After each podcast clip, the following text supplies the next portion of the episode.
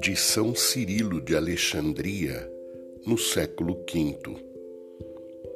O evangelista João nos ensina sabiamente de que modo estamos em Cristo e Ele está em nós quando diz: A prova de que permanecemos com Ele e Ele conosco é que Ele nos deu o seu Espírito.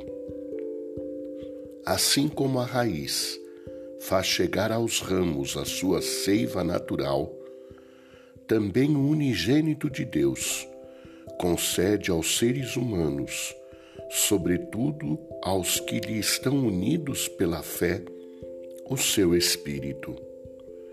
Ele os conduz à santidade perfeita, comunica-lhes a afinidade parentesco com a sua natureza e a do Pai, alimenta-os na piedade e dá-lhes a sabedoria de toda virtude e bondade.